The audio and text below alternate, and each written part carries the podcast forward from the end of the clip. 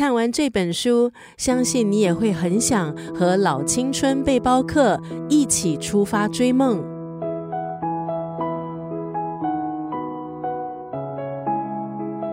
今天在九六三作家语录要聊的这本书是吴典仪的著作。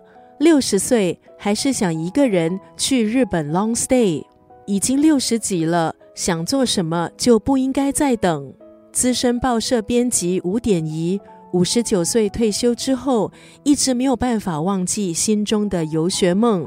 他勇敢地展开了圆梦计划，到日本去游学，并且深度旅游。刚开始，他因为年纪被婉拒入学，他不服气的开始研究各种长期旅日攻略。到现在，以七十岁这个年纪，依然每年固定的前往日本深度旅游。他的足迹遍布东京、札幌、京都、名古屋，还有大阪等城市。在日本 long stay 深度旅游，可以是既经济又简单。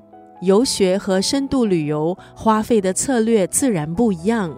作者建议入住周租公寓，可以省下大笔住宿开支。即使完全不懂日文，也可以到日本各地国际交流会，以每堂课二十元的超低价格上标准日文课，还能够结交世界各地的朋友。借由这本书，作者传授读者。怎么样可以过着道地又经济的日式生活，还可以以轻松的脚步自在的游玩？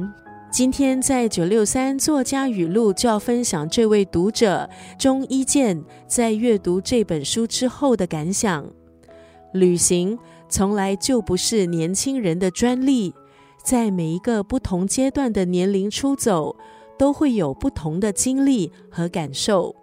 能够去自己向往的地方实现梦想、体验生活，永远不会太迟。很励志的一本书，推荐给每一位中年人。